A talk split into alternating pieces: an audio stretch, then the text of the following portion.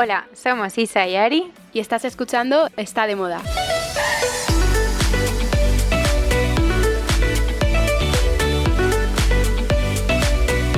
Hola Isa. ¿Qué tal Ari? ¿Cómo estás? Muy bien, muy contenta. Ya es rutina, así que contenta. Ya, ya hemos arrancado, ya hemos escuchado nuestro primero que siempre daba como un poco de, de vértigo. A ver cómo saldría. Pero nada, súper bien. Vale, pues eh, Ari, yo te cuento. Además, es algo que acabo de empezar a ver ayer. Y es una serie que he empezado a ver en HBO que se llama The White Lotus. No sé si la has oído hablar. No, esta no Lotus blanco sería la traducción, pero no sé si en español se llama así. ¿eh? En inglés es The White Lotus. Y, mm, por ejemplo, eh, actúa Sidney Sweeney, que, ¿Vale? que actúa también en Euphoria. Y bueno, me está encantando.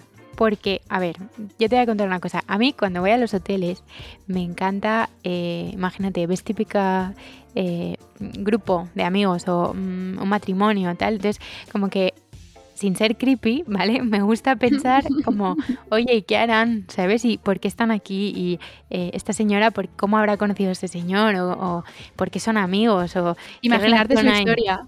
Sí, sí, o qué relación hay entre esta familia que a veces pues parece como que uno no se habla con otro. Bueno, yo qué sé, da igual. Mm, me encanta observar. Total, que pues esto va justo de eso, ¿vale? Esto es un hotel en Hawái, eh, gran lujo, en plan la bomba de hotel. Entonces sigue como eh, la vida de varios huéspedes que llegan esa semana al hotel, ¿no? Y entonces, pues por ejemplo, hay un, una luna de miel, o sea, dos, dos matrimonio que se acaba de casar, eh, una familia que ella, la mujer, es como súper eh, successful, en plan tiene un carrerón, y el marido eh, se siente un poco como, bueno, él lo llama como beta en vez de alfa, ¿sabes? Como que un poco en segundo plano, entonces como que exploran eso también. Un hijo eh, adolescente que solo juega con las maquinitas y como que no levanta la cabeza nunca. Una hija que es Sidney Sweeney, eh, adolescente total, eh, que se trae a su amiga de vacaciones. Entonces son como las típicas en la edad del pavo que todo como que lo juzgan y todo les parece mal y criticonas y no sé qué. luego hay una, una señora que está de la olla que viene sola al hotel porque le ha pasado algo muy triste en su vida, entonces viene como a desahogarse. Y mm, son esos, de momento. Bueno, llevo dos capítulos, ¿eh? Entonces como que pues cada uno tiene su historia y luego también está la historia del staff del hotel. Y como, me encanta. Eh, es buenísimo porque, por ejemplo, les ven llegar como en un barquito y el recibimiento del hotel es todo súper idílico, en plan con música hawaiana, con collares, en plan te lo imaginas, ¿no? El ukelele, el famoso ukelele. Bueno, total, que eh, mientras están llegando, se acercan con el barco los invitados, el jefe como el, encargado del hotel le está diciendo a todo su staff, eh, sonreíd, sonreíd, en plan como súper falso, en plan, eh, vosotros ahora mismo ya no tenéis sentimientos, poned vuestros sentimientos detrás de vuestra mente tal y ahora solamente tenéis que ser súper serviciales. Entonces como que ves el servicio, o sea, ves como un poco las dos partes, cómo es eh, la gente que disfruta un hotel de lujo y cómo es la parte de detrás del servicio, que nunca te lo planteas. Ay, me parece súper interesante. poner el desayuno, eh, bueno, mil cosas. Que se levantan pronto pues para ponerte la hamaca en la piscina o en la playa o, bueno, X. Pero que me está encantando. ¿Y son, son episodios largos? Bueno, de una hora, creo que son como 50 minutos. Hay dos temporadas, ¿vale? Y bueno, es una serie americana.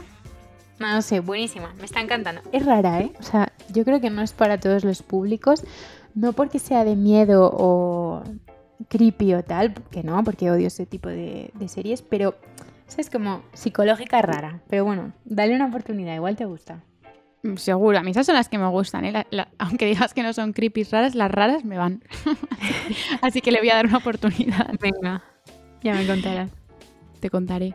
Y Isa, te tenía que contar algo porque es que eh, me parto de risa, de risa con esto que he visto. Eh, sabéis, obviamente que soy amante del ketchup. Y vi hace unas semanas una, edición que ha sacado eh, Fenty Beauty, la marca de, Rihanna, relacionada con el ketchup. Y dije, bueno, es hace un par de semanas, pero es que yo tengo que hablar de esto porque me ha alucinado. No sé si la has visto por TikTok porque estuvo por todas partes. No, no la he visto. Vale, pues eh, por lo visto mm, está agotando existencias, está siendo como un récord porque lo está comprando un montón de gente que debe ser fan del ketchup como yo. Y yo todavía no me ha dado tiempo a comprarlo, pero lo haré. Y bueno, el caso es que eh, han sacado un kit. Esto es para anunciar un labial, ¿no? Un labial que eh, se llama Gloss Bomb, que es Vale. al principio normal. Pero lo que ha hecho Fenty es que se ha aliado con un colectivo urbano que se llama MSEC. MSCHF.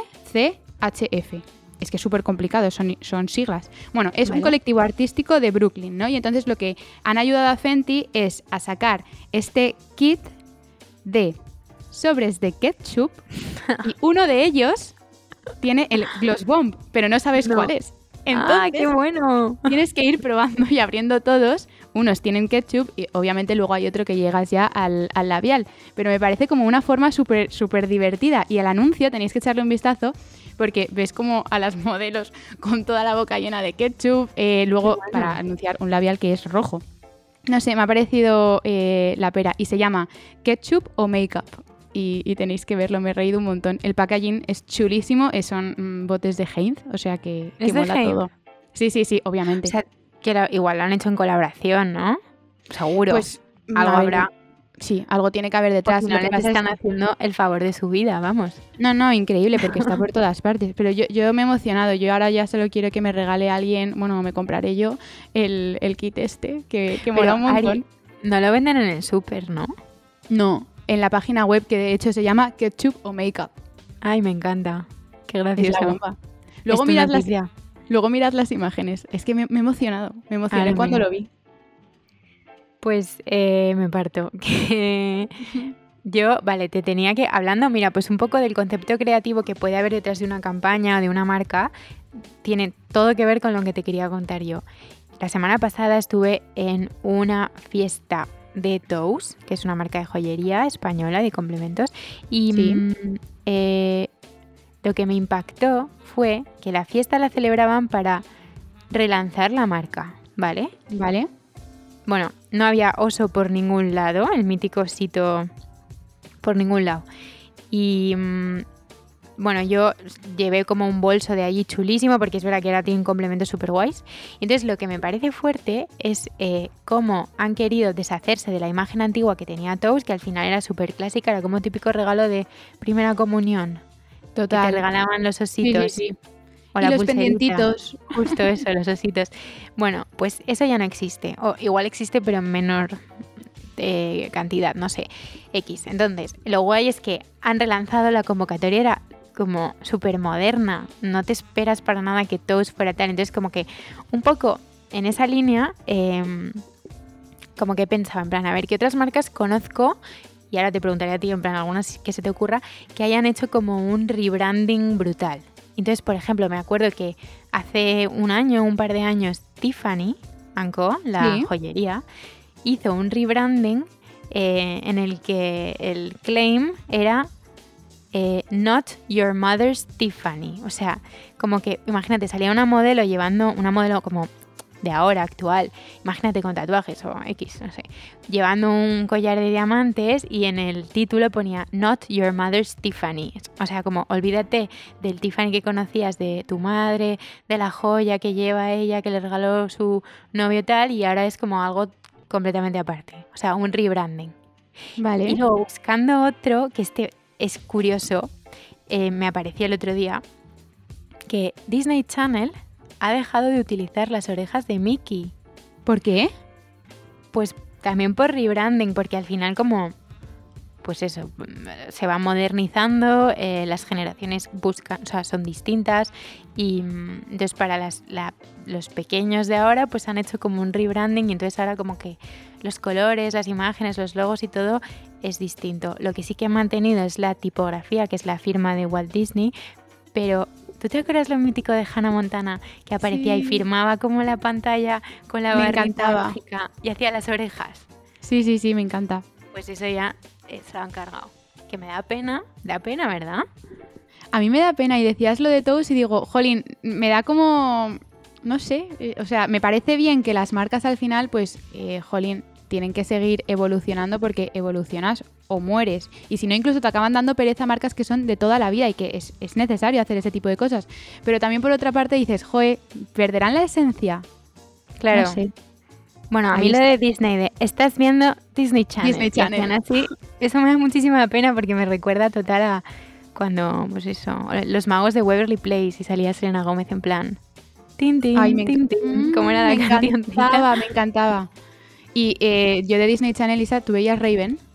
Mm, Bueno, claro, of Y me course. hasta la canción de Esa Raven, Esa el futuro. Ahora. Bueno, me encantaba. Jolín, tendríamos que volver a ver Disney Channel. Bueno, Sí. que me encanta lo del el tema del rebranding. Eh, ahora no se me viene ninguna marca a la cabeza. Estaba pensando cuando lo has dicho antes, digo, ¿qué marca sí que me haya gustado? Pero no, voy a pensar y para la siguiente te cuento una. Sí, es algo que, eso, dale una vuelta. Luego al final te vendrán mil o de repente ves que han cambiado tal y dices, ostras, pues menudo rebranding. Que nunca Sí, habías pe- como parado a pensar. Bueno, M&M's, ¿te acuerdas? Lo hablamos en un episodio, le había cambiado. Lo- Los M&M's salen como los conguitos estos, no, conguitos Sí. no, M&M's disfrazados, ¿no? O sea, como con ropa. Y eh, en una noticia el año pasado leímos que en para hacerlo como más gender equal, eh, a la chica le habían quitado los tacones y le habían puesto unas zapatillas, ¿no te acuerdas?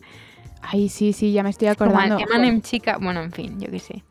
Bueno, Pues pero esas eso. cosas molan, ¿eh? Que los tiempos gusta. cambian y las marcas, pues... Es como lo de Tommy, que el otro día comentamos, igual que ha hecho con su logo ahí eh, un cambio y es como muchísimo más juvenil y se ha quitado Mm. de lo clásico. Mm. Pero sí, que esas cosas vienen bien, hay que hacer un poco Mm. cambio de aires y, y eso. Em, jo, Isa, pues te voy a contar algo que ya sabes porque lo has experimentado este fin de semana que hemos estado juntas, que te hablé del grupo de música que, que me encanta. y, y No, que no me que hablaste, me lo pusiste en el coche, que me encantó. Bueno, ¿Es verdad? Directamente, directamente te lo puse. Y es un grupo de música que se llama Cariño.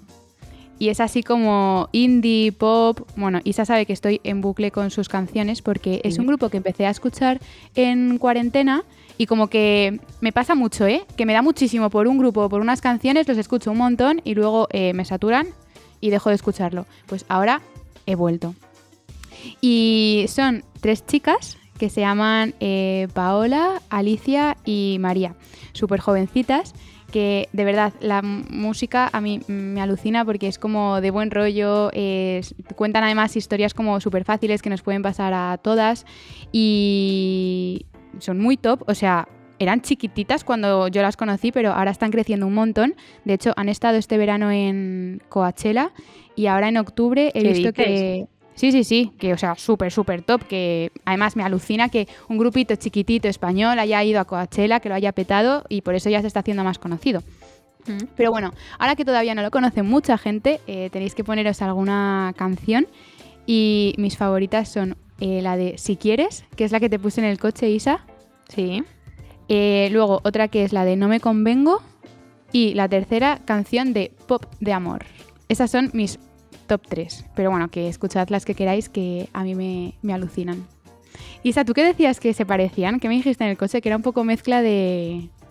¿Quién No te me acuerdo qué me dije? dijiste. No sé si... Amaral. no. No. sé qué me dijiste. Ah, te dije, es un mix entre... Sí, te dije, es un mix entre la oreja de Van Gogh y... ¿Puede ser que dijera Amaral? No sé, no me acuerdo, la verdad. Tendría que volver a escucharlo. Pero me recordó un poco, sí, sí. Bueno, Bueno, poneos las canciones y... justo, y, que lo juzguen. y decís ellos a qué os recuerdan y ya está. Nada, que Vale, pues last thing que te tengo que contar. Y A ver, seguramente lo habías visto porque pasó durante la eh, Semana de la Moda de Nueva York. Eh, y es una imagen que ha dado la vuelta al mundo, se ha hecho eh, viral total y es que Anne Hathaway está sentada en el desfile de Michael Kors al lado de Anna Wintour, Muy fuerte. vestida igual que uno de los outfits que llevó en el Diablo Viste de Prada, con una chaqueta marrón chocolate, el flequillo que llevaba en la serie y... O sea, es graciosa la foto porque o sea, ha salido en toda la prensa, en Instagram, en TikTok, en todos lados. Y mm, mola, porque además es como... Bueno, llevamos un tiempo hablando de Anne Hathaway, como de repente se ha convertido en un icono de estilo. Para mí antes no era un referente y ahora lo, sí que lo está empezando a hacer. Eh, yo no sé si es ella que se está atreviendo más o debe tener una estilista también que sabe mucho. El caso es que también me ha hecho gracia porque el outfit que lleva, que es el marrón chocolate, yo no sé si te acuerdas, pero es el que lleva en la peli cuando ya no está trabajando para Miranda Priestley, pero eh, como que ya ha pasado por su etapa de moda intensa y entonces ya como que se ha encontrado un poco a sí misma. Entonces ya es ella y tiene personalidad, entonces ha mezclado un poco como todo lo que ha aprendido de moda. En la etapa está trabajando en la revista y entonces ella ya se viste por sí misma, porque te acuerdas que antes le vestía el... Nigel se llamaba, ¿no? No me acuerdo. Sí, sí. El, calvito. Pues, eh, pues es guay, ¿no? Porque además yo creo que igual ya leyendo demasiado Intuit, eh, como que también es como que ella ya tiene estilo propio, que es que hasta ahora nadie hablaba de ella y de repente ahora pues verla ahí como sentada en un front row en Michael Kors eh, con Anna Wintour, no sé, me encantó, o sea, me pareció súper guay. Mira que no, yo no era fan de Anne Hathaway y cada vez me gusta más. A mí me parece la bomba. A mí ella siempre me ha gustado mucho, pero es verdad lo que dices, que los últimos años ha sido como que ha estado muy escondida, como que, bueno, no escondida, pero que no se hablaba de ella, ni se comentaba su estilo, ni nada. Y Más allá de las pelis que hacía. O sea, como que no hacía vida fuera del cine. Hmm. Sí, y sobre todo que no se le consideraba como icono de estilo o no se comentaban tanto sus looks en los eventos y tal. Claro. Y, ya lo comentábamos en, anteriores episodios del, del podcast en, Cannes, premios, festivales el Festival de Cine de Cannes arrasó.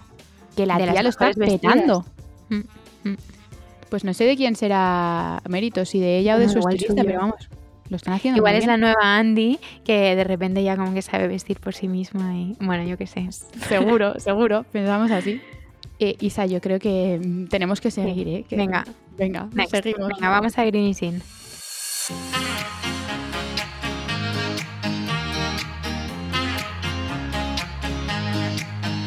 Pues Isa, eh, hoy os quiero contar en Green Sin algo que me ha alucinado, que es que el dueño de la marca Patagonia ha vendido la empresa para luchar contra el cambio climático. O sea, es muy fuerte. Eh, bueno, Patagonia es la marca esta californiana de ropa y equipamiento para deportes al aire libre, en plan escalada, surf, esquí. Y el dueño, que tiene 83 años, que se llama Yvonne Chouinard, eh, la fundó porque a él le encantaba escalar y empezó a hacer ropa para este deporte, pero a la vez no quería fomentar que su ropa mm, ayudara con el calentamiento global y la destrucción ecológica. Y entonces siempre ha fabricado ropa que tenga esto en cuenta. Y ahora ha escrito y ha publicado una carta que anuncia su decisión de donar la empresa que fundó pues hace, hace casi como medio siglo a la lucha contra el cambio climático. O sea, es muy fuerte y ya eh, la ha donado a una organización sin ánimo de lucro y todas las ganancias que no se reinvertan en el funcionamiento del negocio pues se van a destinar a combatir la crisis ambiental y defender la naturaleza. O sea, que me parece, un bombazo. La bomba. Y además este tío siempre ha sido un referente de las primeras marcas sostenibles de verdad, porque te podías llevar el forro polar, te lo arreglaban y te enseñaban cómo arreglarlo en casa para que no te compraras otro, sino que siguieras utilizando el que ya tenías. Me parece la bomba, Ari. Muy buena noticia. Pues nada, notición de Patagonia y a ver si lo hacen otras marcas, aunque sea que ayuden y no fomenten tampoco la destrucción del planeta. ¿Tú qué nos cuentas en Green Bueno, pues esto es un descubrimiento que hice en realidad hace unas semanas ya. Es una cuenta de Instagram. En realidad, bueno, es un chico francés que se llama Gary Benchehib, ¿vale? Y es un activista eh, que lo que hace es que limpia los ríos de plásticos. Eh, ha fundado eh, bueno, es cofundador de Sungai, que es eh, Sungai Watch, que es una ONG que mm, lo que hace es que lidia con mm, la tremenda polución que existe en Indonesia, sobre todo de plástico en los ríos. Entonces, lo que, lo que mola de su Instagram es que hace unos montajes de vídeos, tiene todos son reels y vídeos de el río eh, lleno, asqueroso de plástico que es súper impactante y como en 3-4 días se pone con un equipo, son todos voluntarios, por supuesto, esto es sin ánimo de lucro, y limpian el río por completo y lo dejan como, ¿sabes? Que de repente ven como que ya al mes empiezan a crecer otra vez plantas, es una chulada, la verdad, y súper impactante. Qué pasada, esta gente de verdad que me parece la pera. ¿Cómo se llamaba la cuenta para seguirla? Eh, él, su nombre se llama Gary Benchehib y su ONG, es Sungai Watch, pero bueno, Cariben Chegip es la cuenta. Pues nada, follow, a, a echar un vistazo. Isa, ¿te parece si pasamos a las noticias? Venga, dale. Pues te voy a contar que Nina Ricci ha elegido a Harris Reed como nuevo director creativo. El diseñador británico tiene 26 años y es conocido por sus siluetas sofisticadas y teatrales y además es representante de la moda de género fluido que rechaza como todas las normas y busca sentirse libre. Y nada, lo que dice es que está obviamente pues súper contento de entrar a formar parte de Nina Ricci porque es sinónimo de glamour, historia, poder y al final lo que quiere es cuestionar lo que significa la feminidad en la moda y, la belleza pues en una casa al final tan, tan emblemática. Y la primera colección de Reed, porque él además tenía como su marca de ropa, la dio a, a conocer ya como hace dos años en un desfile. Pero estando dentro de Nina Ricci, veremos lo que hace en 2023. Y entonces él dice que como diseñador de género fluido que rechaza las normas y busca sentirse libre, va a llevar su singular visión de la feminidad magnificada a la casa.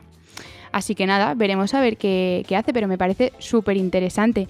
Y de hecho, su perfil de Instagram es eh, muy, muy guay y le tenéis que echar un vistazo porque son como looks súper llamativos que os van a llamar la atención. Notición. Eh, la verdad es que Nina Ricci, mm, para mí, últimamente es más conocida por sus perfumes que por otra cosa, porque es verdad que no se oye demasiado hablar de la parte de moda. Moda. Pero la tiene y es muy bonita y súper delicada y romántica. Eh, entonces me apetece ver el trabajo que va a hacer, ¿no? Que puede ser muy interesante. Además es súper joven, tiene 26 años, creo, leí. Sí, sí, tiene nuestra edad. Es que es muy fuerte. Que es que eh, dicen que es el diseñador más joven, obviamente, dentro de la casa, pero mm, además con un puesto tan gordo, que es director creativo. Es muy fuerte. Muy fuerte. Bueno, veremos qué hace. Tiene que molar. Bueno, te cuento yo. Eh, además, esta además es, A ver, he hecho mi selección, ¿vale? Te cuento. He leído una noticia en Vogue que es eh, como un poco sacándolo de todas las semanas de la moda, los abrigos que predicen que van a ser tendencia em, este invierno, ¿vale? Y yo de ahí he, elegido un poco los que más me cuadrarían a mí, ¿vale? O sea que es noticia media, medias, también es un poco subjetiva, pero bueno. Eh, bueno, hay varios. Yo te los voy diciendo y tú me vas diciendo, ¿vale? Mira, decían gabardina clásica, Vale, me parece un must. Eh, la tengo desde hace años. Tú también tienes una, ¿no? Bueno, es que todo el mundo tiene una, yo creo, ¿no? Yo, creo que es típica, sí. Típica marrón. Eh, mi madre lo que hace, que me parecía guay, es que se las compra de hombre en vez de mujer, porque a veces las de mujer o van más entalladas o son así un poco más, mm, a veces cursis, y las de hombre son como rectas y, y, eso es un buen tip si estáis buscando una, aunque bueno, luego en mil sitios tienen unas muy chulas. Bueno, el segundo, abrigo cruzado, tipo sastrero como así de, lana, gordo. Me encanta, me parece elegantísimo. Tanto para llevar un vestido arreglado de noche o de repente un vaquero y unas zapatillas. O sea, te, te viste siempre. Eh, el siguiente, una parca acolchada y sobre todo verdes, que es lo que más se ha visto. Vale, básico también, eh, desde hace, yo creo que ya varias temporadas, ¿eh? que lo llevamos viendo esto. Sí, pero, es que siempre viene bien. No, es súper práctica, claro. Que sea impermeable, claro, porque, bueno, y me acuerdo que me compré una que no era impermeable, que yo pensaba que sí, me la puse monísima un día de lluvia y acabé en plan, es que tenía todo mojado hasta la camiseta. Calada. Debajo el jersey, pero bueno. Eh, vale, este es interesante, Ari. Abrigo tipo Matrix, negro, que puede ser o de piel o sintético. Te lo imaginas, ¿no? La estética. Sí, me lo imagino, pero en e, e, este a mí no, no me veo, no me veo. Vale, yo tampoco, pero si te fijas bien en la imagen de Anne Hathaway sentada al lado de Anna Wintour con el abrigo marrón, es de ese estilo. Lo que pasa es que es marrón chocolate, no es negro. Entonces, quizá el negro igual es como un poco más impactante y el marrón es un poco más suave. Bueno, no sé. Ahí lo dejo. Eh, vale. Siguiente, abrigo tipo charol, como tipo brillante de lluvia. Sí, este tampoco. Este no me, este no me encanta, ¿eh? Bueno, a mí me hace gracia. No sé si me cansaría rápido de llevarlo, pero eh, bueno, es una tendencia que no me disgusta. ¿Sabes qué me pasa con.? Sí, pero me pasa con ese tipo de abrigos que es como que creo que me lo voy a poner una vez, va a llamar tanto la atención que voy a ser la del abrigo de charol. ¿Sabes? Eso puede ser. puede ser, ¿no? Y como ahora estoy con la mentalidad de me voy a comprar cosas que me pueda poner muchísimo y que vaya a exprimir, el, este de charol todavía no lo veo ahí. pues para ti no, entonces. Día a día. Vale. Venga, y las dos últimas. Eh, cazadora tipo aviador, con el borradito. ¿Mm? que suelen llevar también como un cinturón de villa, esas me encantan. Esa ideal. Eh, que además eso es lo típico que te dura toda la vida. Y es súper tendencia eso, ¿eh? Ahora, se está viendo últimamente mucho. Y la última es eh, tipo abrigo de Phoebe de Friends, que llevan como el pelo en el cuello, como un cuello de pelo como rizado. Ah, sí. Imagínate un abrigo como tres cuartos, que el puño de la manga y el cuello es como de pelo rizado. Bueno, pues Vale. eso a tope. Y mira, eso Ari ya te adelanto que para mí es un no. O sea, no me veo, nada no me gusta y no voy a invertir en algo que me voy a poner dos veces por la gracia. Eso Pues sí, pues nada, ya está. Una tendencia que quien quiera que se una. Nosotras de momento esa no. Pues nada, ahí están. Te dejo esas tendencias. Me encantan. Gracias. Oye, pues eh, vamos a pasar a la entrevista, ¿no? Sí, que me apetece un montón y yo creo que va a abrir los ojos a, a mucha gente. Así que vamos. Bueno, Ari, pues hoy tenemos como invitada a María Abajo. Eh, María lleva trabajando muchos años en el sector de la comunicación y lanzó Less Unconscious hace dos años, una plataforma digital que se propone recoger, ordenar y presentar de manera apetecible firmas de diversos ámbitos que apuestan por ser respetuosas con el entorno natural y social. ¿Qué tal, Mary? Hola. Hola, encantadas. Jo, qué Mil bien gracias. tenerte. Nos apetecía un montón. Igual, mil gracias. Gracias a vosotras. Además, eres... eh, es un honor, ¿eh? Porque eres la primera persona que tenemos aquí que está especializada en eh, pues, vivir una vida consciente y sostenible, así que nos apetece mucho pues, que nos cuentes. Así que, Total. Encima tenemos siempre un montón de preguntas sobre ello, así que yo creo que, que va a gustar. sí. Bueno, pues vamos al grano, ¿no, ¿no Isa? Venga, Eh, vale, María, a ver, por tener algo de, de background tuyo, cuéntanos de dónde eres, qué estudiaste, en qué has estado trabajando. Pues eh, bueno, soy de Madrid y estudié marketing y comunicación y nada, en cuanto acabé la carrera empecé a trabajar pues en agencias y en marcas, siempre en el sector de la comunicación. Luego pasé como a crear mi propia agencia de comunicación que está especializada en, en un tema como más gastro y hace como un año, una cosa así, justo eh, la dejé, bueno, se la vendí a mi socia y, y aposté 100% por, por mi proyecto que es Les Unconscious. ¿y mm, cómo fue tu primer contacto con la sostenibilidad? Pues eh, siempre cuento que empecé un poco desde el ámbito de la alimentación, ¿no? Eh, vi como un documental que me marcó muchísimo de, de Netflix hace ya como unos siete años y, y entonces dije, wow, como que me hizo un clic en la mente y, y, a partir de ahí empecé, bueno, a cambiar mi alimentación. Yo comía pues normal y me hice vegetariana y bueno, pues a raíz de ahí como que empecé a investigar mucho más, ya no solo sé documental, sino a leer, a, informarme. Y yo creo que he llegado como a un punto en el que ya no es solo tema alimentación, sino bueno, pues eh, moda y un poco belleza y todos los ámbitos como de mi día a día. ¿Qué documental es? Se llama What the Health, está en Netflix. Ah, sí. Pues nos lo apuntaremos. ese y también me han hablado de uno que se llama Seaspiracy sobre la pesca y, y me acuerdo en la OFI vinieron dos chicas un día diciendo que lo habían visto y que no querían volver a tomar pescado en su vida. O sea, que es que es así de, de heavy, de ¿no? radical. Sí, o sea, al, al, final yo siempre digo como, si realmente quieres hacer un cambio, yo te paso una lista de documentales y libros que te puedes leer. Documentales más porque como que lo ves y entonces es mucho más impactante. Este documental que tú comentas tiene otro que se llama eh, Cowspiracy, que es, bueno, sobre animales mm, terrestres, por así decirlo, y, y, justo este le sacaron hace como yo creo que un año, una cosa así, y va sobre todo el tema de, de sí, de pez, pescados, peces y el, a nivel océanos y mar, y es, la verdad es que es bastante impactante. Y María, pero mmm, por centrarnos, ¿qué es para ti llevar una, una vida consciente? Pues es, es, como un concepto muy amplio, ¿no? Yo creo, cada uno creo que lo puede aplicar un poco como a, a, su manera, pero para mí es como intentar pensar las consecuencias que tienen eh, las decisiones que tomas, ¿no? A diario. Al final creo que vivimos como en un bucle constante de, de que, en el que siempre tenemos 20.000 cosas que hacer y, y nunca nos paramos como a pensar, oye, ¿esto por qué lo estoy haciendo? y si lo estoy haciendo, qué consecuencias puede tener eh, en mí, en otras personas o incluso en el medio ambiente, ¿no? Y, al final es, es hacer este clic que os comentaba antes de decir, voy a empezar a, pensar de esta forma y, también a llevar un poco una vida acorde con, con los valores que tú tienes, ¿no? No dejarte arrastrar por la sociedad. Oye, y empezar a vivir una vida así, eh, que supongo que es un gran cambio. Em, ¿Te ha supuesto hacer algún esfuerzo para romper con hábitos que tenías antes que quizá no eran tan sostenibles? Sí, muchísimos.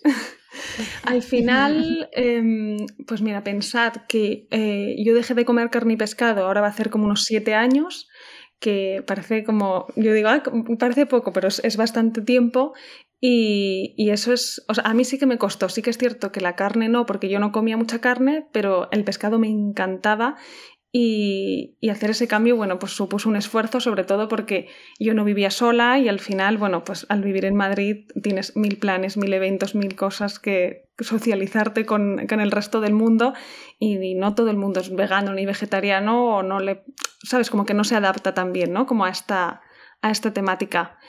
Y, luego eh, en, casa, ¿no? Como a nivel acciones diarias un poco también, al final es eh, consumir en sitios diferentes, comprar en sitios diferentes o, apostar por otro tipo de marcas, ya sea en moda o en belleza, que, que sí que es un esfuerzo porque obviamente eh, no es lo más fácil y a lo mejor son marcas pequeñas que no todo es como tan fácil que, o sea, como si compraras en grandes eh, marcas y luego supone un coste económico. Yo siempre lo digo, o sea, al final el esfuerzo económico eh, que hay detrás de comprar consciente o sostenible, eh, eso existe y es así, por ahora no está democratizado.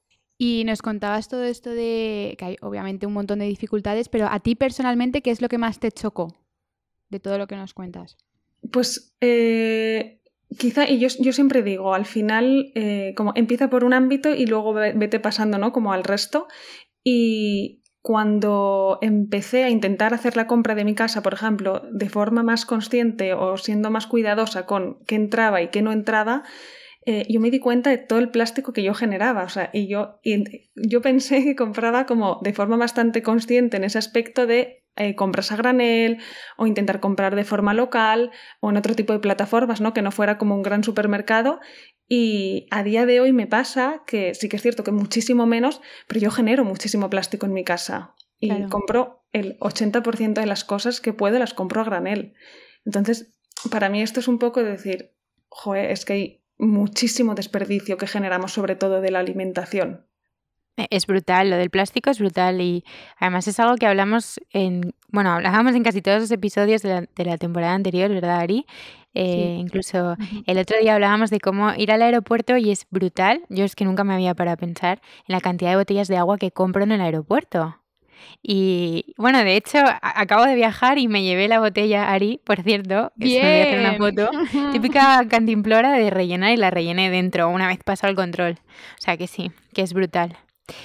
Eh, pero bueno, Mary, volviendo un poco a la alimentación. Eh, nos comentabas que empezaste eh, siendo vegetariana, que ahora mismo eres vegana y bueno, que nos expliques un poco por qué tomaste la decisión de ser vegana. O sea, ¿qué hay detrás? Pues eh, a raíz de que vi este documental, eh, creo que es como los documentales de verdad os juro que son como tan impactantes que dices, Dios mío, no quiero volver como a comer esto. Pero eh, por, yo creo que empecé por un tema de salud. no es que me pasara nada, como en ese momento simplemente, bueno, pues este documental que justo habla además de la relación entre, bueno, comer carne o comer animales y y las consecuencias que tiene en tu salud, pues eh, dije, wow, ¿no? Yo no quiero como que esto me pase a mí, entonces empecé por un tema de salud y luego sí que es cierto que sigues viendo pues lo que os comentaba antes, ¿no? Documentales, les libros, hablas con personas que entienden muchísimo de, todo esto y ya pues te haces animalista, medioambientalista y creo que ahora mismo soy vegana pues por muchas cosas, ¿no? Ya no solo por mí, sino por, por el planeta también. ¿Y tú como vegana, ¿Crees que es fácil ser vegana? Porque es, mi duda. Al final, yo creo que se encuentran dificultades, pero cuéntanos tú, que tú que lo vives en tu día a día, ¿qué crees? Pues eh, creo que ahora es mucho más fácil, por ejemplo, que hace cinco años. ¿Vale? Al final cada vez hay más productos, o sea, la industria alimentaria está cambiando muchísimo Y, antes a lo mejor, pues como alternativa a la proteína animal, lo único que había era como tofu, que quizás es como lo más insípido que puede existir en el mundo, pero, ahora hay un montón. Tiene un pase, ¿eh? A mí el tofu con soja hecho así a la sartén, te prometo que me gusta. Me, gusta. Bueno, no bien hecho. Bien hecho está bien. Y sí que es cierto que ahora dentro del tofu hay millones. Tofu al pesto, tofu con pimientos, con nueces. Hay un montón de alternativas que antes no había, ¿no? Y ahora también hay tempe y tienes seitan y esta Eura, que es una empresa española que está cambiando un poco, yo creo que el, sistema alimentario y lo está haciendo muy bien. Entonces, em, ¿Cuesta encontrar productos en los supermercados? No, y sí que es cierto que cada vez son más baratos. Em, entonces, por esa parte no, de encontrar cosas o a nivel económico, y luego lo otro es un, es un, tema de fuerza de voluntad, ¿no? Yo creo que es como la gente que deja de fumar o como la gente que dice, oye, pues mm, en vez de utilizar el móvil siete horas al día, las voy a utilizar tres, ¿no? Al final es, si, si quieres hacerlo, puedes conseguirlo y desde luego influye mucho también un poco eh, tu entorno, yo no es que tenga un entorno como precisamente que sean los más veganos del mundo, pero sí que es cierto que, bueno, al, principio pues se lo explicas, lo importante es que te respeten y sobre todo que, que, tú, aunque hayas tomado esa decisión, también respetes, ¿no? Que ellos sigan comiendo carne o al final cada uno es libre de hacer lo que quiera y eso es importante. Totalmente. Oye, y desde el desconocimiento total, em, ¿qué efecto puede tener consumir carne y pescado en el planeta Tierra? O sea, quiero decir, o sea, la razón que hay detrás de, una de las razones, porque también está la razón de, la salud, como hablabas antes, pero también debe tener una repercusión, que es que yo de verdad no tengo ni idea. Ari, no sé si tú sabes, es algo que nunca hemos hablado. Ni idea, que nos lo no sé si tú nos puedes dar así como algún insight rápido. Pues, eh, o sea, hay muchos. Mira, si ves el documental este que tú decías justo de Sespirancy, eh, al final el, océano es el, pulmón del, planeta Tierra, ¿no? hay, o sea, hay muchísimo oxígeno que proviene de los océanos. Y, al final, o sea, para mí el problema no es, oye, pesco, ¿no? Imagínate como en la antigüedad eh, se podía hacer, ¿no? Que venía un hombre, pescaba y, daba de comer a su familia. O sea, el problema de ahora es, pues, prácticas como la pesca de arrastre o este documental cuenta un montón de, cosas sobre eh, cómo matan a delfines, cómo matan a un montón de animales que ni siquiera te los estás comiendo, pero que simplemente por el hecho de necesitar pescar pues para dar de comer a toda la población mundial, pues se están cargando los ecosistemas marinos, ¿no? En este caso. Y, y hay, un dato como que se me quedó como súper grabado y es que decía como que tenemos miedo como a los tiburones eh, y a lo mejor los tiburones matan como a, no sé, 11 personas al año, ¿no? Imagínate.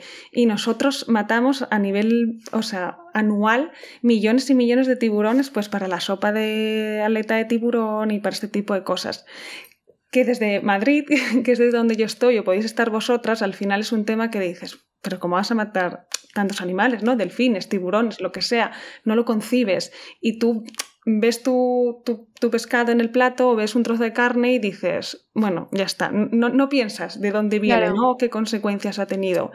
Y, y, todo el tema de, bueno, ternera y todo esto, o sea, que ya no es como del mar, eh, es, muy parecido. O sea, hay un consumo de agua brutal, eh, se, deforesta muchísima parte del planeta Tierra por, la cría ¿no? de, estos animales o por el cultivo de, alimentos que necesitan estos animales. Yo siempre, o sea, si lo enfocas desde otra perspectiva, yo siempre digo, ¿cuántas veces, o sea, os hago una pregunta, ¿cuántas veces en todo el día, no sé si hacéis que tres, cinco comidas, coméis productos de origen animal. Todas las comidas, probablemente. Sí, todas, porque fíjate, yo asocio tomar proteína casi siempre a tomar pollo, pescado, eh, huevos, eh, leche, vamos, todo, claro. Claro. Y si no es una loncha de pavo, es esto, ¿no? Es un vaso de leche o, o es queso o es cualquier cosa. Y al final o sea, somos muchos millones de personas en el mundo comiendo eh, pues 24/7 y 5 veces al día productos de origen animal. Entonces, es una barbaridad. Qué fuerte, es que es súper curioso porque, claro, no te paras a pensarlo hasta que alguien te lo dice así y es puro desconocimiento porque no, sabemos sobre el tema. Y, volviendo al tema de la alimentación, eh, ¿a ti te ha repercutido en tu salud de alguna manera? O sea, el ser vegano. Pues negativamente no. Sí que es cierto que, bueno, al final yo sí que sé bastante de nutrición, entonces por esta parte sí que está un poco como cubierta. igualmente me hago una analítica todos los años para ver que todo está en orden. Y realmente de lo único que te tienes que suplementar cuando eres vegano es de vitamina B12, que no te la da el propio animal. Es decir, el animal obtiene esa vitamina eh, a través de comer, por ejemplo, de un pasto. ¿vale? Imagínate en el caso de la vaca, eh, te lo da ella obtiene esa vitamina B12 eh, del pasto y luego, bueno, pues cuando te la matan y te la comes, pues tú la obtienes. El problema es que a día de hoy eh, las vacas, por suerte o por desgracia, más bien por desgracia, no comen libremente de un pasto. Entonces eh, hay una deficiencia de vitamina D que es brutal. O sea, yo de hecho, vamos, a todos mis amigos y, a toda mi familia les suplemento de vitamina B12, no tanto como a mí, porque sí que es cierto que ellos obtienen algo porque al final siguen comiendo animales, pero pero ya no es lo que era antes, ¿no? Que era un poco lo que hablamos antes con el hombre que pesca y alimenta a su familia. Entonces, eh, a nivel negativo no he obtenido, o sea, no, no me ha pasado nada que diga, jo, me hice vegana y he, tenido este problema de salud, ¿no? O algo así. Y siempre cuento algo que es súper positivo y es que yo padecía de migrañas durante toda mi vida, pero de estas que te tienes que encerrar, bajar la persiana y taparte los ojos. Y a raíz de que me hice vegana, como unos seis meses más tarde, una cosa así, no he vuelto a tener una migraña en mi vida. Nunca jamás. Un dolor de cabeza. Qué curioso. Esto lo tienen que escuchar mi madre y mi hermana que padecen migrañas, pero lo pasan fatal, de como dices, de encerrarse y a oscuras y, horrible. Y claro, es que también puede influir la alimentación. Mm. No, no, la alimentación influye, vamos, o sea, al 100% en, en tu cuerpo y en todo lo que te pasa. Y bueno, Mary, sabemos que disfrutas cocinando porque te seguimos y vemos las recetas que preparas. Háblanos un poco de, bueno, del plato que más te guste preparar, por ejemplo. Es que me encanta cocinar, creo que esta es una pregunta muy difícil, pero me encanta cocinar eh, el desayuno. O sea, si, no te tengo que decir así como un plato concreto, el desayuno es algo que me encanta, pero porque creo que lo disfruto. Entonces, eh, o sea, normalmente siempre como que como rápido por curro y cenar, ceno como súper ligero, entonces me encanta, sobre todo los fines de semana, prepararme como hiper mega desayunos, ¿no? Pues con tortitas o con bizcochos o no sé, cualquier cosa. Me gusta mucho cocinar en general. Qué rico, es que a estas horas no se puede hablar de comida, ¿eh? Y menos de tortitas, por favor. Total. Y, Pero ah, yo iba a preguntar que si los bizcochos, algún ingrediente clave que, por ejemplo, no se nos ocurra a nosotras porque no llevamos una dieta vegana. O en vez de, por ejemplo, en vez de huevos, ¿qué pondrías? O algo así. Claro, y yo justo te iba a decir, tú cocinas mucho también, Isa, y te gusta también hacer repostería y eso, pues, o sea, a ver, sustituir la leche es fácil, al final con una bebida vegetal y ya está. Y sustituir huevos tan fácil como eh, coger plátanos como muy muy muy maduros que ya estén como casi papilla y machacarlos. O em, coger harina de garbanzos y añadirle agua o semillas de lino que ya estén molidas y añadirle agua. Entonces todo lo que cree como una textura bueno pues como la del huevo no un poco pastosa, así como pastosa untosa. Justo. Es súper fácil. Vale vale Qué rico, nos tienes que hacer un bizcocho, María. Os hago uno un día. iba a decir que lo iba a probar yo, pero yo creo que no lo voy a cocinar, así que mejor haznoslo tú. ¿Y, cómo sería un menú un día normal de desayuno, comida y cena? Pónganos un ejemplo. A ver, me voy a poner un fin de semana que tengo más tiempo ¿eh? para cocinar. Venga, vale. Pero eh, pues de desayuno hay mil opciones, desde un yogur vegetal con, granola y con fruta, o como un smoothie bowl que es como un batido y te lo echas también con cereales o granola o cosas así. Eh, yo que sé, una tostada de aguacate, eh, una mm. tostada con crema de cacahuete y plátano, eh, o unas tortitas, si de repente tienes más tiempo. Que es, eso es como súper fácil y no sé, puedes tardar 15 minutos, no tardas más realmente. Y de comer que es lo que tú decías, Isa, un poco con la idea de meter algo de proteína, pues eh, algo de verdura siempre está bien en cualquier formato. Yo como muchísima verdura, soy, eh, o sea, soy la persona que más puede odiar una ensalada en el mundo. O sea, la lechuga y yo somos como enemigas íntimas. Entonces, no como ensalada, como mucha verdura, o si como ensaladas, sí es que es cierto que las hago como variadas y le puedes poner, eh, no sé, eura o tempe o, un tofu bien cocinado, em, no sé, pimientos asados, todo lo que puedas. y, le, puedes echar legumbres también como proteína. O te puedes hacer una ensalada de garbanzos o te puedes hacer, no sé, cualquier cosa que lleve legumbres en todas sus opciones y formas. Incluso hay pastas ya, o sea, hay pastas de legumbres, hay pasta de garbanzos, hay pasta de lentejas. Entonces, que si te quieres hacer como una pasta y que encima no lleve gluten, pues las puedes hacer con legumbres, que es muy guay. A mí me encanta, por ejemplo, hacer eh, pasta de lentejas con soja texturizada que sustituye un poco como si fuera la carne picada, entonces la, la hidratas y luego la rehogas bien con cebolla, eh, pimentón, tomate y así especias y te queda como si fuera carne picada. Ay, qué rico, por favor. qué bueno, eso hay que probarlo, ¿eh? Sí, sí. Es súper fácil. Y la soja texturizada, de verdad, el precio es irrisorio. O sea, yo creo que es el alimento vegano más barato del mundo. Qué bien. Y luego para cenar, pues esto, eh, es que yo digo verduras siempre, pero te puedes hacer una crema de verduras o te puedes hacer una tosta con, aguacate y remolacha o te puedes hacer hummus de, garbanzos con cúrcuma y te pones zanahoria encima, no lo sé, hay mil opciones. O yogur, ¿no? Y hay un montón de días que ceno yogur o yo qué sé, sí. Sí, justo, te puedes hacer una, una cena de desayuno o al revés. Fácil. es que en el fondo hay un montón de opciones, es lo que dices. Yo pienso en lo de vegano, vegetariano y digo, jolín, son cuatro cosas, pero no, es hmm. que te pones a investigar y hay millones de recetas. Hay millones de alternativas. Al final, por ejemplo, yo hay días que me apetece una pizza y me hago una pizza. No es tan fácil encontrarlas como en los típicos delivery que sean veganas, que cada vez sí que es cierto que hay más, pero hay un montón de, por ejemplo, de marcas de queso vegetarianas. Con quesos, o sea, no os hacéis una idea, como de todo tipo, como queso feta vegano, eh, queso en lonchas, eh, que, hasta mantequillas ya veganas, ¿no? Que ya no es ni margarinas como mantequilla. Entonces es, es guay. Oye, y bueno, cambiando ya un poco de tema eh, alimentación y volviendo al tema comunicación, has tenido una agencia, tienes ahora una web.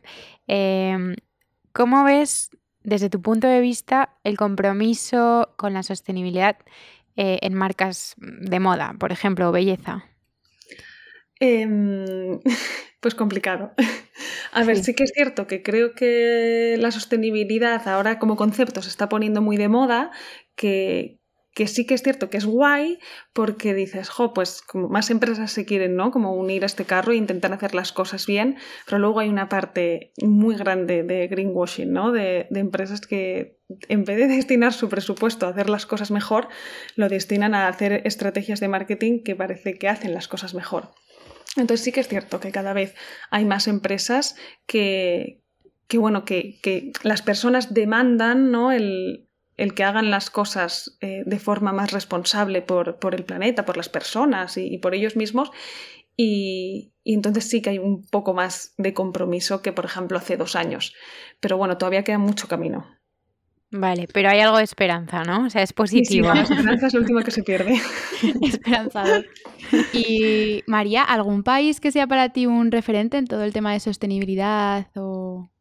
Pues em, o sea, a ver, si hablamos de moda, eh, todos los países del norte de Europa, por ejemplo, Estocolmo, Copenhague o cosas así, sí que es cierto que tienen mucho más eh, recorrido en lo que es moda sostenible que al final nosotros, ¿no? En España, que hasta llegar a ellos todavía queda mucho camino, pero sí que es cierto que, bueno, vamos, vamos bien. Y, y a nivel, pues en general, es que hay países, por ejemplo, ya que tienen como que el 100% de sus energías son renovables, ¿no? Que eso ya a mí me parece como brutal. Un Costa Rica o un Islandia o Uruguay, este, este tipo de países, al final es que tienen ya todas, o sea, toda, su fuente de energía es 100% renovable, ¿no? Para cualquier tipo de industria. Y al final eso es, es importante. Eh, total, ¿eh? O sea, yo sí que lo había oído, lo hemos hablado a veces también, Ari, que... Y luego también que el estilo va muy ligado también a esa filosofía, ¿verdad? O sea, es curioso cómo ¿Cómo puede afectar la cultura eh, en ese sentido, en el estilo y la forma de, mm. vestir. Eh, bueno, pues sí, hablando un poco de eso también, que nos recomiendes alguna cuenta que te guste, que te inspire, que debamos seguir. Pues obviamente tenéis que seguir a Les Unconscious, que ahí hablamos un montón aparte de, tu, de tu web y de tu cuenta, por supuesto. Hay una, a vosotras que os encanta la moda, hay una que a mí me gusta muchísimo que se llama eh, The Slow Factory. Y ellos hablan, eh, es como moda 100% sostenible, eh, no son de aquí, de hecho creo que son de Estados Unidos, pero comparten muchísimas cosas de valor de, sobre moda sostenible y la verdad es que es muy guay. A, mí es de mis favoritas y es las que, la que siempre ojeo y demás. Esa cuenta me, gusta especialmente. Y, bueno. y María, un, último consejo para alguien que quiera hacer este cambio pero que no sepa por dónde empezar. ¿Qué tiene que hacer? Pues yo creo que es eh, como no ponerte como el, intentar llevar este estilo de vida, ¿no? O el concienciarte como una lista más en tu lista, o sea, como una tarea más en tu lista de tareas, porque si no al final no lo acabas haciendo y luego ir poco a poco, o sea, como esta impresión, porque al final si intentas de repente como hacer que toda tu vida cambie de la noche a la mañana, pues esto es imposible y yo ni siquiera lo he hecho así, ¿no? Es decir, oye, ¿qué es lo más fácil para mí de cambiar? ¿La alimentación? ¿O cómo visto? ¿O lo que tengo en el baño a nivel belleza? ¿O lo que entra en mi casa de compra o de consumo para lavar o lo que sea? Entonces ir como apartado por apartado, ir haciéndolo poco a poco de forma tranquila y, y sobre todo informarse. O sea, hay muchísima información ahí fuera sobre, sobre todos los aspectos a nivel sostenibilidad de todas las industrias y, y, creo que al final la información es poder. Así que bueno, estos serían como mis consejos. No presionarse a uno mismo y informarse e ir haciéndolo poco a poco. Como que, bueno, sarna con gusto no pica, ¿no? Entonces si lo vas haciendo como lentamente y tampoco te agobias, al final le acabas como cogiendo el gusto. Jo, pues súper consejo. Bueno, Mary, vamos a pasar ahora a una sección que tenemos más cortitas de preguntas rápidas de la que no te hemos hablado porque queríamos que fuera sorpresa, pero bueno. contesta lo primero que se te ocurra, ¿vale? Son fáciles, lo prometemos. Eh, bueno, la primera pregunta es eh, un libro que nos recomiendes, así que... Em, mira, a nivel sostenibilidad súper fácil, hay uno que se llama Residuo Cero en Casa y yo fui de los primeros que me leí y es, es muy guay. Apuntado. Y mm, siguiente, ¿una ciudad? No sé. Nueva York. Una, que te guste. Venga, Nueva York. Madrid. No, soy ni de Madrid. O sea, soy, pero no, no, no. Dirías Nueva York, ¿no? Nueva York, sí, me quedo con Nueva York. He estado pensando, pero sí, me ha venido a la mente la primera, así que no puedo traicionarlo. Jo, yo no he estado y me muero de ganas. Pues muy guay. Me muero de ganas. Es, un sitio al que hay que ir. Yo es verdad que estuve y tampoco, o sea, hay otros sitios que me han gustado mucho más, pero creo que es la ciudad. Sí, sí, sí, sí. Yo creo que soy de esas pocas personas que Nueva York no le ha emocionado, pero creo que sí. Obviamente hay que visitarla, pero, pero sin más. Me han, me han alucinado más otras ciudades y me han sorprendido mucho más. O sea, fue como típica ciudad que fui y dije, pues es lo que me esperaba en plan, check. La hemos visto tantas veces en las pelis, ¿no? Sí, es como si ya hubiésemos estado. O sea, había calles por las que pasaba que decía, mm, yo es que ya he estado por aquí paseando. yo creo que es como cuando vas la primera vez, que sí que es cierto que ves como lo típico y al final dices, bueno, check, esto ya lo he visto en todas las películas y ya está. Y yo sí que es cierto que he estado cuatro veces y al final como que redescubres Nueva York como de otra forma y es muy guay. le daré otra oportunidad. Venga. Bueno, y la última pregunta un restaurante que te encante. Oye, puede estar en Nueva York, ¿eh? o donde quieras, un restaurante. Pero si es en Madrid, mejor que es más cerquita. Mira, de Madrid hay uno que me encanta que es Modo de Movimiento. Ah, ah vale. Es muy guay. Eh, absoluta. Acaban de cambiar la carta, es brutal, a mí me encanta y sí que es cierto que como concepto, eh, si investigáis un poco todo lo que, o sea, bueno, como la construcción y cómo obtienen los proveedores, las materias primas y todo es brutal. Así que este. Me encanta la pizza de modo de movimiento, o sea, es que me encanta. A mí todo, y, el ambiente, ¿no? Sí, la decoración. Sí, justo. Muy guay, estamos de acuerdo. Pues bueno, pues nada, pues hasta aquí la entrevista. me, ha, alucinado, es que he descubierto como tantas cosas que no tenía ni idea. Ahora ya solo quiero ver los documentales que has dicho. Luego es una lista. Sí, la oye, fuera de bromas que es lo típico que, luego está bien ver. Em, bueno, no sé por qué. Por un lado me gusta mucho el pescado, entonces no sé si quiero ver, porque no sé si quiero hacer el cambio, ¿eh? Pero sí, no, que es broma. Lo quiero ver, sí o sí. Es empezar poco a poco, ¿eh? Yo te digo, al final, de la noche, yo me hice de la noche a la mañana porque lo tenía clarísimo, pero puedes empezar como el típico, como por el lunes sin carne. Y, y a lo mejor, pues en vez de comer cinco veces, pues lo que tú decías, ¿no? Proteína animal, intentar mm, hacer, decir, bueno, pues en la cena no, o en la merienda tampoco. Y poco a poco. Bueno, pues ha sido una, una entrevista, yo creo que para reflexionar, ¿no? Muy buena, muy buena.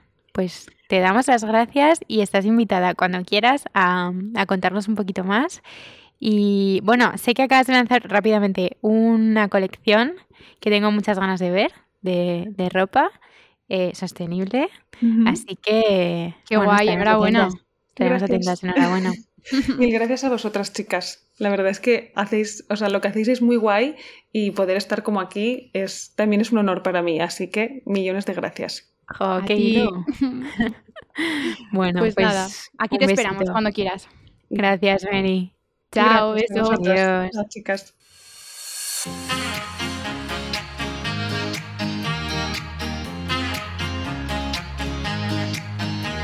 Querido consultorio. Una semana más, querido consultorio.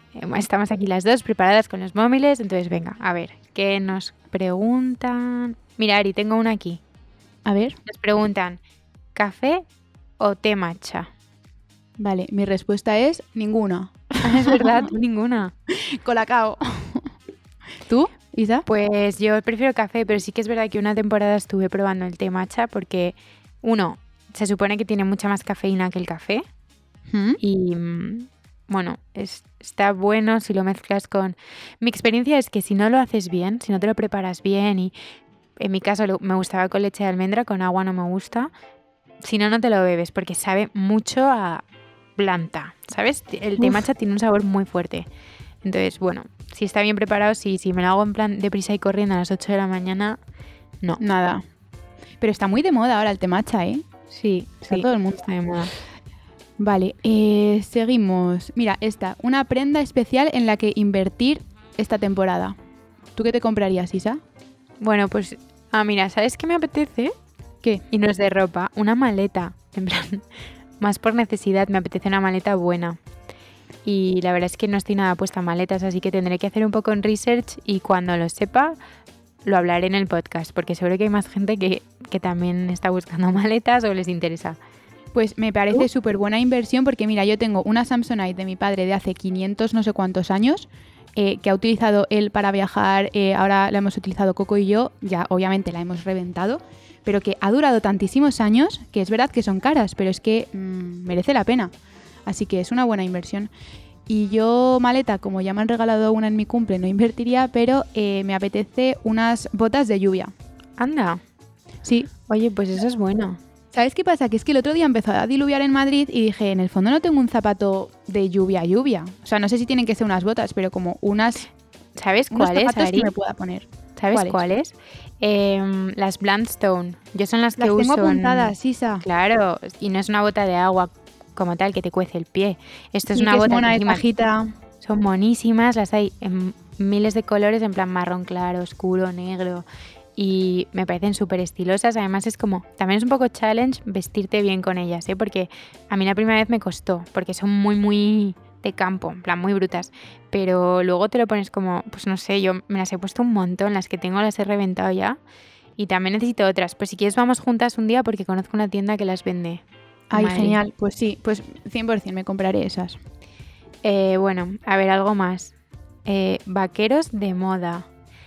Mm, bueno, de moda no sé. No sé si de moda, pero el otro día eh, me regalaron unos vaqueros de, de Mage, la marca francesa, llenos de, de, brillantitos. Y al principio dije, uff, me va a costar ponérmelos.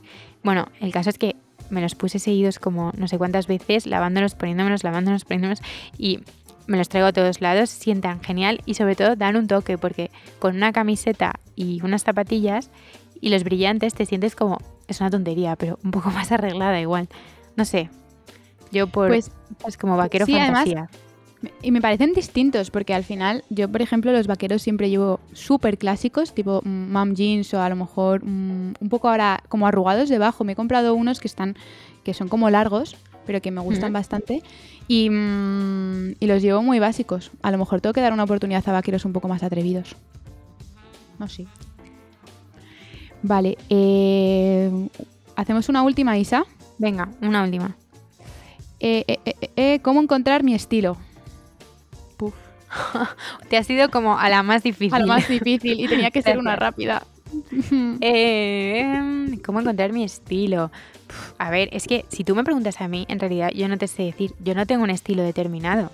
O sea, no te lo sabría definir porque de repente un día me apetece ir todo de negro, al día siguiente me apetece ponerme una camisa rosa con volantes y al siguiente ir en sudadera y zapatillas. O sea, es que eso en realidad no es un estilo.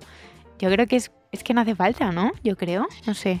Yo es lo que iba a decir, como que no hace falta tener como un estilo súper marcado, sino ir probando y con lo que te sientas cómoda. O sea, yo diría, ¿cómo encontrar mi estilo? Pues con lo que tú te sientas cómoda y te veas bien. Mm, Será estiloso o no lo será, pero es con lo que tú vas a gusto. Y probando, Entonces, probando. probar, probando. eso. Probando, Sí. probando. Como nosotras cuando empezamos a grabar con los micros. Oye, Bueno. pues que nos hemos enrollado. Sí, tenemos que dejarlo, que es que nos van a dar un toque nuestros técnicos. Sí, venga. Así que... mm, Que bueno, nada, que os queremos, que gracias por escucharnos y que nos vemos el lunes. Sí, qué ganas, otra vez. Un beso. Adiós. Besito, chao.